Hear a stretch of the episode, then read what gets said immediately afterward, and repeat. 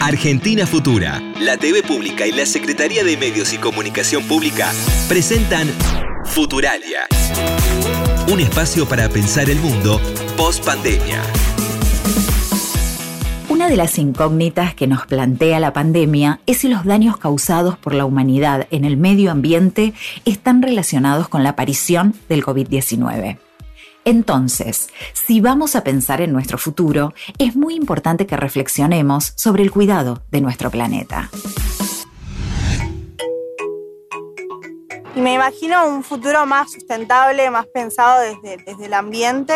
Vamos a cuidar la naturaleza en el futuro, dejando de utilizar tantos gases tóxicos. Que no tienen la basura en la calle. Dejar de explotar tanto el ambiente con el tema de las fábricas y demás. Sin tirar todo el tiempo basura, levantando las cosas que hagamos, avisando a la gente si tira las cosas.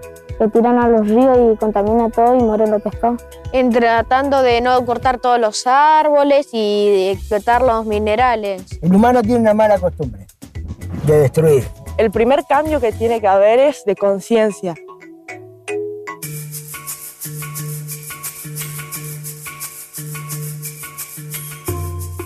Cambio de conciencia, eso es lo que necesitamos. Estamos en un punto crítico, tenemos que aprender de lo que nos pasó en la pandemia para crear un futuro mejor. El mundo se transformó en un laboratorio que estudia cómo seguir viviendo, produciendo, viajando, sin descuidar ni agredir nuestro medio ambiente. El biólogo Diego Golombek deposita todas sus esperanzas en las nuevas generaciones toda época se siente un poco única. En este caso no es que nosotros seamos tan únicos, sino que somos más rápidos en los cambios y los jóvenes se adaptan perfectamente a esos cambios. Lo que sí es marcadamente diferente es la mirada de sustentabilidad que incorporó la juventud, que nuestras generaciones no la tenían tan clara. Yo creo que no cuidamos el agua porque hay muchas cosas en el mar. El medio ambiente hay que cuidarlo reciclando, no malgastando, tirando la basura no dejando cosas tiradas, que todo el mundo deja un chiquero en la calle. Y en el futuro mm, va a ser muy bueno. El avanzar hacia un desarrollo productivo sin que eso esté reñido con algo ambiental. Para nosotros no era tan claro. Me parece que los jóvenes lo tienen mucho más claro. Están pensando en el futuro que va a ser su presente. Y en eso nos dan varias vueltas.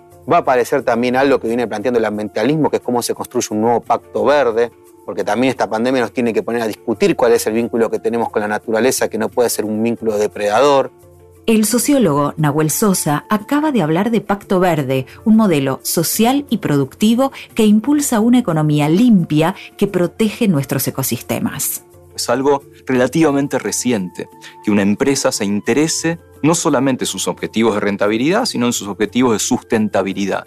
Pero lo bueno es que también se está viendo que la sustentabilidad es un buen negocio. Ser sustentable no es perder plata, no es un gasto, es una inversión, porque te permite realmente mirar a futuro y trabajar con la gente.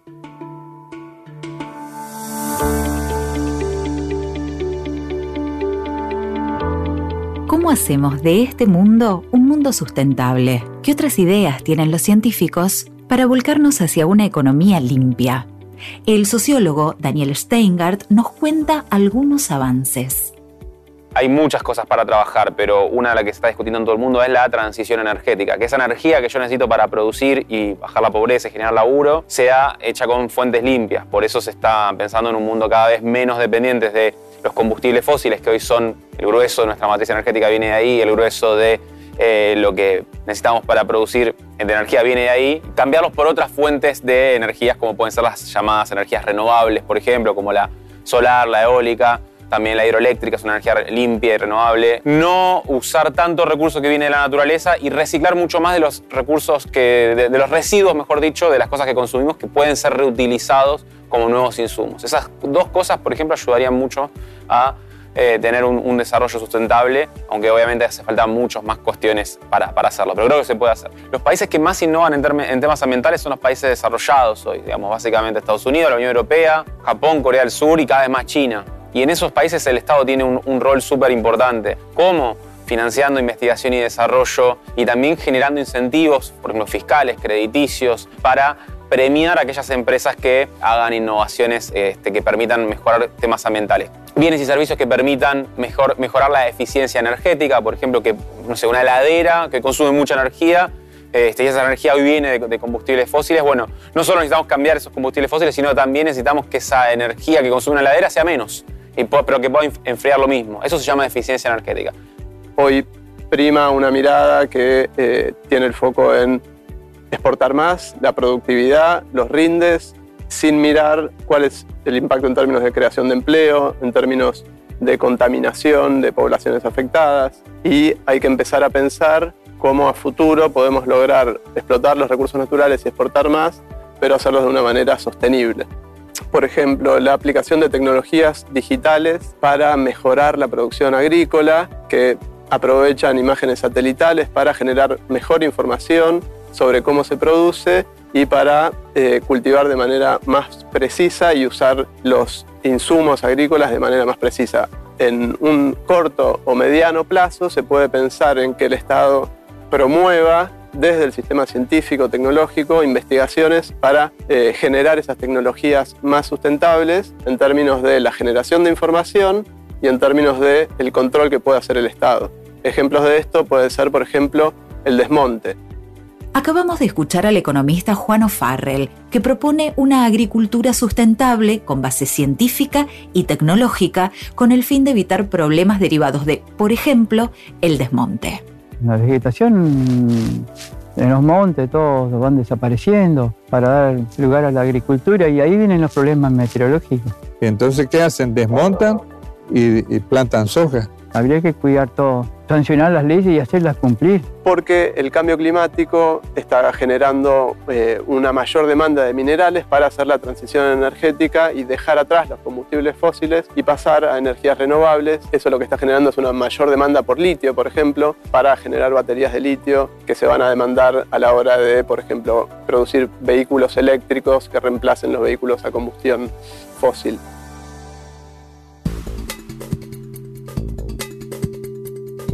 Argentina, Bolivia y Chile concentran el 85% del litio del mundo, el mineral más importante para fabricar baterías de celulares y autos eléctricos. Se calcula que en los próximos 20 años los vehículos eléctricos van a reemplazar en gran parte a los de combustión. Esto va a redundar en una mayor demanda mundial de litio. Si esas explotaciones de litio no se hacen en buenas condiciones ambientales, va a tener un muy mal impacto en términos de la disponibilidad de agua para las poblaciones que viven en las provincias litíferas, en Salta, Jujuy y Catamarca. Ahora nosotros podríamos plantear, por un lado, cómo resolver esos conflictos o cómo hacer que lo que hoy es un empate entre prohibir o hacerlo en malas condiciones, hacerlo en buenas condiciones incorporando la participación de las comunidades. Si no se genera mecanismos democráticos de cómo impulsar esos emprendimientos, lo más probable es que sigamos estancados en el mismo lugar. Entonces es necesario que los gobiernos municipales, provinciales, el gobierno nacional, con las empresas encuentren formas de acordar desde el principio cómo se va a producir, cuál va a ser el beneficio para las empresas, cuál va a ser el beneficio para cada nivel del Estado, qué va a ver la comunidad local en términos de generación de empleo, cuáles son las evaluaciones de impacto ambiental, cómo se va a monitorear eso. Si se acuerda desde un primer momento con todos estos actores esas condiciones, es más probable que estos recursos se puedan explotar de manera sostenible y que puedan aportar tanto a la generación de exportaciones y el crecimiento económico, como a objetivos sociales y ambientales en las comunidades.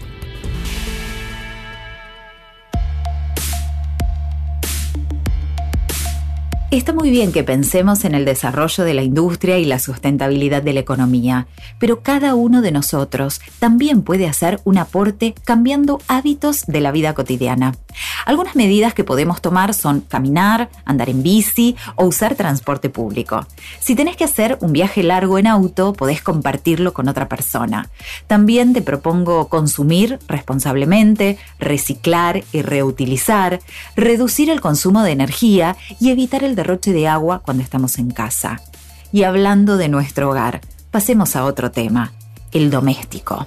Hablemos de las tareas de cuidado. Escuchemos a la doctora en Ciencias Sociales, Sol Prieto, y a la economista Candelaria Boto, que nos explican de qué se trata. La economía de los cuidados consiste en todas las actividades que son necesarias para que exista aquello que en general las ciencias sociales, las políticas públicas y los gobiernos llamaron a lo largo de la historia economía.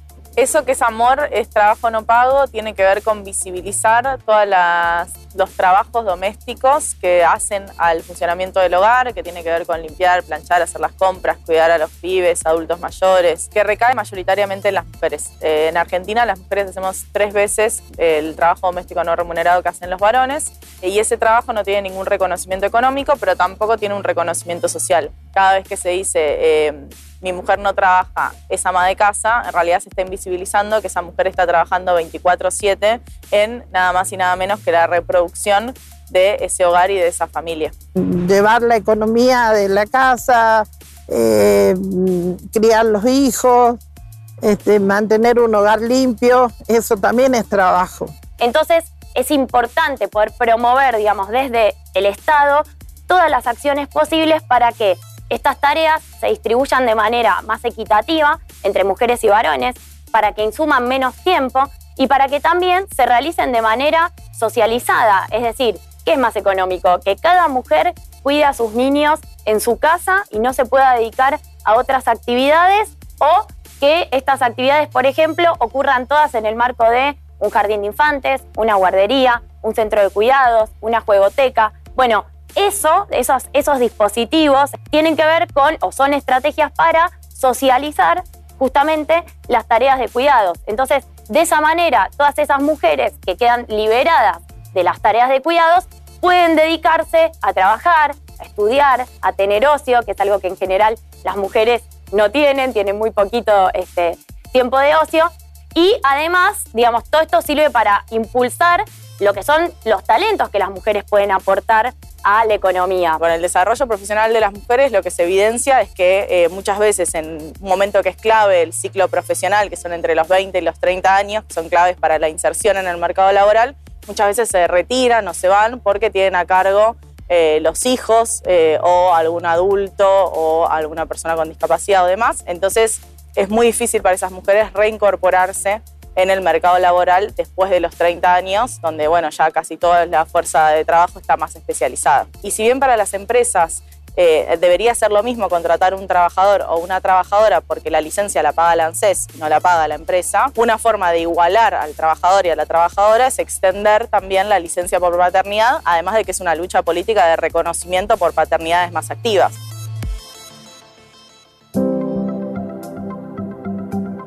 El feminismo hizo mucho por nuestros derechos, visibilizando esas cosas que estaban veladas, como la importancia y el valor del trabajo doméstico. Yo creo que las chicas de ahora son muy revolucionarias y, creen mucho en, lo que piensan y tratan de, lograr siempre lo, lo que quieren. Me parece genial. Creo que es una lucha reivindicatoria de las mujeres de la historia. Hay muchos logros eh, de mujeres que se dieron a través de, no sé, los últimos 100 años, que en otro momento era imposible. Comparando como, como cuando fuimos nosotros en nuestra juventud, ahora hay mucha libertad. Gracias a la lucha feminista estamos de igual a igual con el hombre. Cada vez crece más el feminismo y se empieza a meter en, en muchos lugares diferentes que antes no estaba, que uno no se lo preguntaba, que uno ni lo pensaba. Creo que nos reivindican un poco a la que hemos vivido en una época distinta. Eh, nunca se, se, va a terminar esta lucha de las mujeres hacia el patriarcado. Eso. Por primera vez, el Estado está tomando explícitamente la cuestión de los cuidados y el problema de la desigual distribución de los cuidados dentro de la agenda, ¿no? Los está visibilizando, los está midiendo y está tomando y está teniendo políticas de cara a reducir esas brechas de, desigualdad. El Estado tiene un rol central porque justamente es el que puede repartir los trabajos de cuidado entre un sistema público, gratuito y de calidad, entre eh, obligar al sector privado a dar ciertas prestaciones a sus trabajadores. Las políticas públicas son las que pueden arbitrar y garantizar eso para todos los y las ciudadanas, así que es centrar el rol estatal. Creo que la tendencia es positiva, pero no solo tiene que ver con repartir más equitativamente dentro del hogar, sino también con políticas públicas que generan un sistema de cuidados donde también se reordene los cuidados en relación al Estado, al sector privado, a la comunidad y a las familias, que hoy en día recae todo en las familias. Y además, la creación del Ministerio de las Mujeres, Géneros y Diversidad tiene que ver con justamente poder transversalizar lo que es la perspectiva de, cuidados y la perspectiva de género y diversidad en todas las políticas del Estado. Pero de cara, digamos, a, a eso que cristaliza lo que fue un gran movimiento social que se movió mucho durante el macrismo, como fue el feminismo, también aparecieron áreas de género en todos los ministerios. Por ejemplo, bueno, como es mi caso, en el Ministerio de Economía, ¿no? Y nosotras trabajamos para que toda la programación económica tenga perspectiva de género y diversidad y contribuya a cerrar todas estas brechas económicas de las que estamos hablando.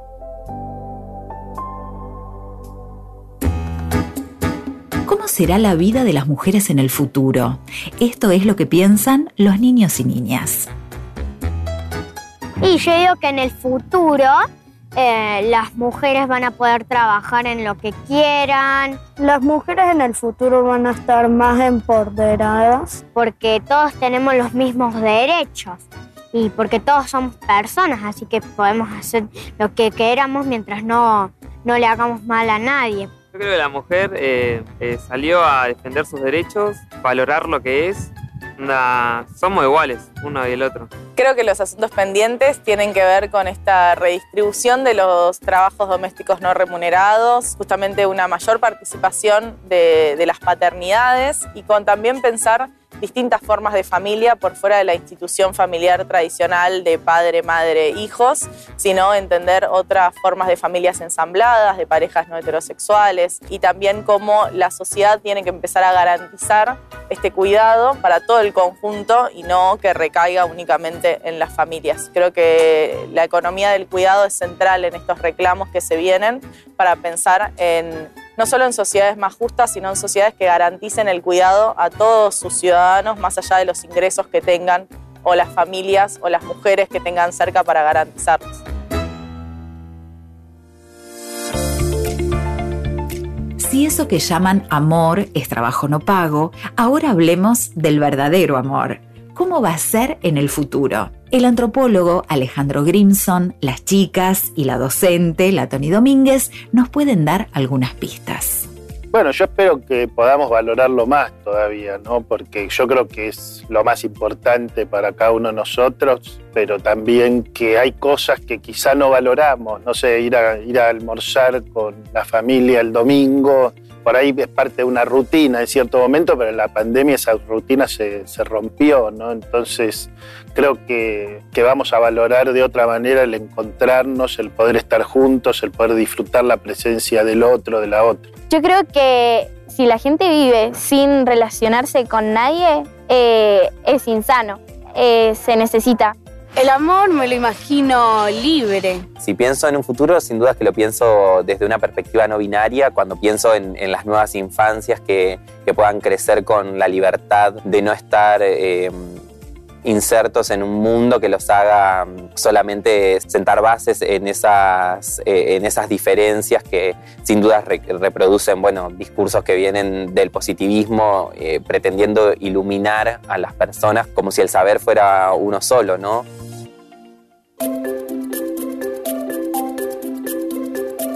Aprovechemos para saber más acerca del futuro. Quizás pensamos que muy pronto todo lo va a hacer la tecnología, pero los especialistas lo desmienten. Yo creo que hay cosas que la tecnología viene a ayudar a mejorarnos la vida cotidiana. Creo que la tecnología nos ha mejorado mucho la vida cotidiana. Hoy la gente vive en el mundo 72 años promedio contra 28 de lo que era 200 años atrás. Eso es gracias a los avances científicos tecnológicos. Trabajamos mucho menos que antes. Entonces la tecnología viene a resolvernos muchas cosas, pero hay cosas que, no, no va a resolver la tecnología por sí sola.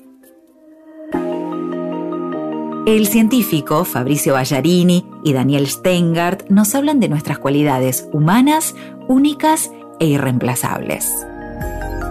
La tecnología un poco la diseñamos nosotros, pero si le damos tanta inteligencia a esa tecnología, quizás perdamos lo lindo de la humanidad. creo que uno de, las, de los factores más lindos de la humanidad es que somos creativos. Pero si le enseñamos a una máquina a ser creativos como nosotros, vamos a perder esa facultad. Está muy comprobado que la felicidad de las personas también depende mucho de la calidad de los vínculos, de los lazos sociales. Y ahí creo que la humanidad tiene una ventaja incontrovertida respecto a, lo que puede ser la tecnología. Yo creo que eh, a medida que la tecnología avanza, como que nosotros nos vamos distanciando un poco del uno del otro. Cuando estamos todos en la mesa, la mayoría está con el teléfono, por ejemplo, y eso creo que nos distancia mucho. Si me preguntas, prefiero la charla, el encuentro, pero la verdad, por ejemplo, mi familia vive en Salta. Si no tuviera un celular y, y la videollamada, sería impensable lo que hoy podemos hacer. Y pudimos mantenernos en una cercanía a pesar de la distancia, ¿no? Es decir, la, distancia la transitamos de una manera muy distinta como se hubiera transitado en otras épocas. Y también aprendimos cosas que la verdad es que no sabíamos. Yo hice reuniones con colegas, amigos o amigas de distintos lugares del país o del mundo que por ahí no se me hubiera ocurrido hacerlas de esa forma en, la época previa a la pandemia. O sea que en ese sentido también hay aprendizajes de los vínculos y de la comunicación que tenemos de la pandemia que los podremos ubicar en su justa medida, que es una medida acotada en lo que viene.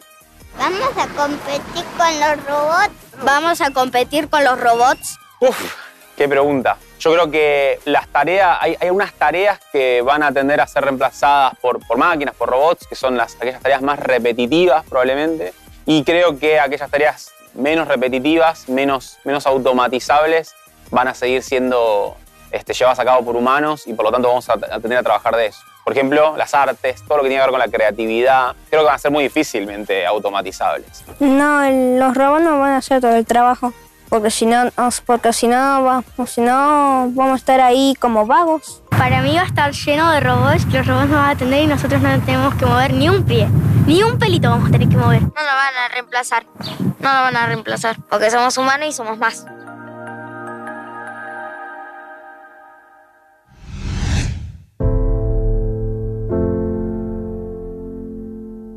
Somos más y somos irreemplazables.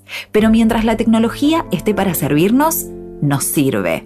Todo eso que los avances científicos y tecnológicos hacen que nuestra vida sea mejor es más que bienvenido. Nos reencontramos pronto en el próximo capítulo de Futuralia para seguir pensando nuestro porvenir. Futuralia es una producción de Argentina Futura, la TV Pública y la Secretaría de Medios y Comunicación Pública.